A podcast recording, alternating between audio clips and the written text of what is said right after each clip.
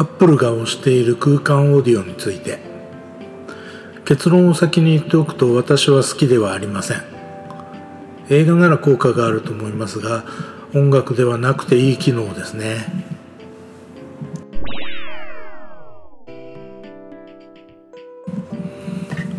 アップルは空間オーディオとロスレスをほぼ同時に Apple Music で採用しました。もう随分になりますね。私は AirPod Max の愛好者ですがこのヘッドフォンロスロロスレスオーディオには対応していません。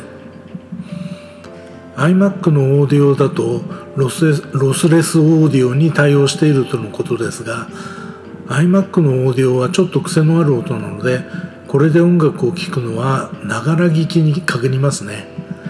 そこにロスレスオーディオが入り込むのはちょっと無理があります。AirPod Max には空間オーディオのセッティングが用意されています。ステレオ空間化というのがそれでして固定ヘッドトラッキングオフと3種類です。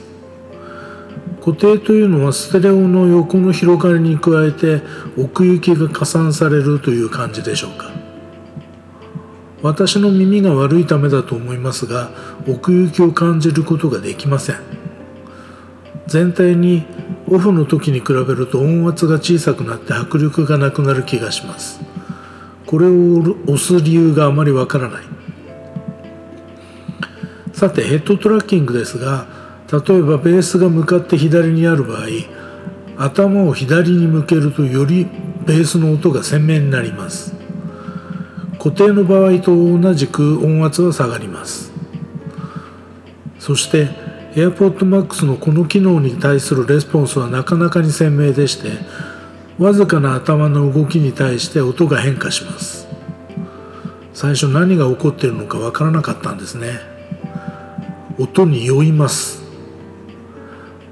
私の個人的な感想なのでまあ流してほしいんですが空間オーディオは音楽を聴くための機能ではないと思っています。強いて使うのであれば固定で使うのをおすすめします。ライブハウスで音楽を聴いた人ならわかるかもしれませんがアンプを介してスピーカーで音楽を聴きますよね。あの感じは空間オーディオではないと思うんです。うんボキャブラリーが貧弱なのでうまく伝わらないんですが計算で作り出された空間のような気がして仕方ないのです。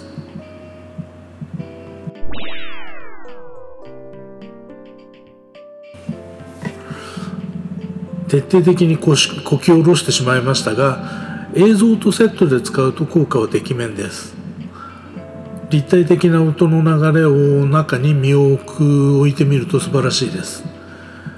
ヘッドトラッキングはここでもあまりおすすめしませんが固定で聞いてみると実に鮮明で気持ちいいです。空間オーディオは音楽を選ぶような気がしますね。今クラシックの空間オーディオを聴いています。ピアノとフルートの音楽ですがどちらもセンターから音が聞こえてくるのでヘッドトラッキングの効果は半減しますが酔うようなことはなくなりますね。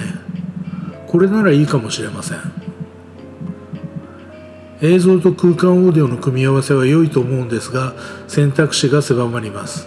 今後に期待しましょう。ちなみに評判いいんですかね。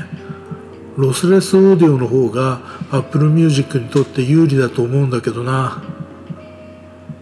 反論に関してはお手やらお手柔らかにお願いします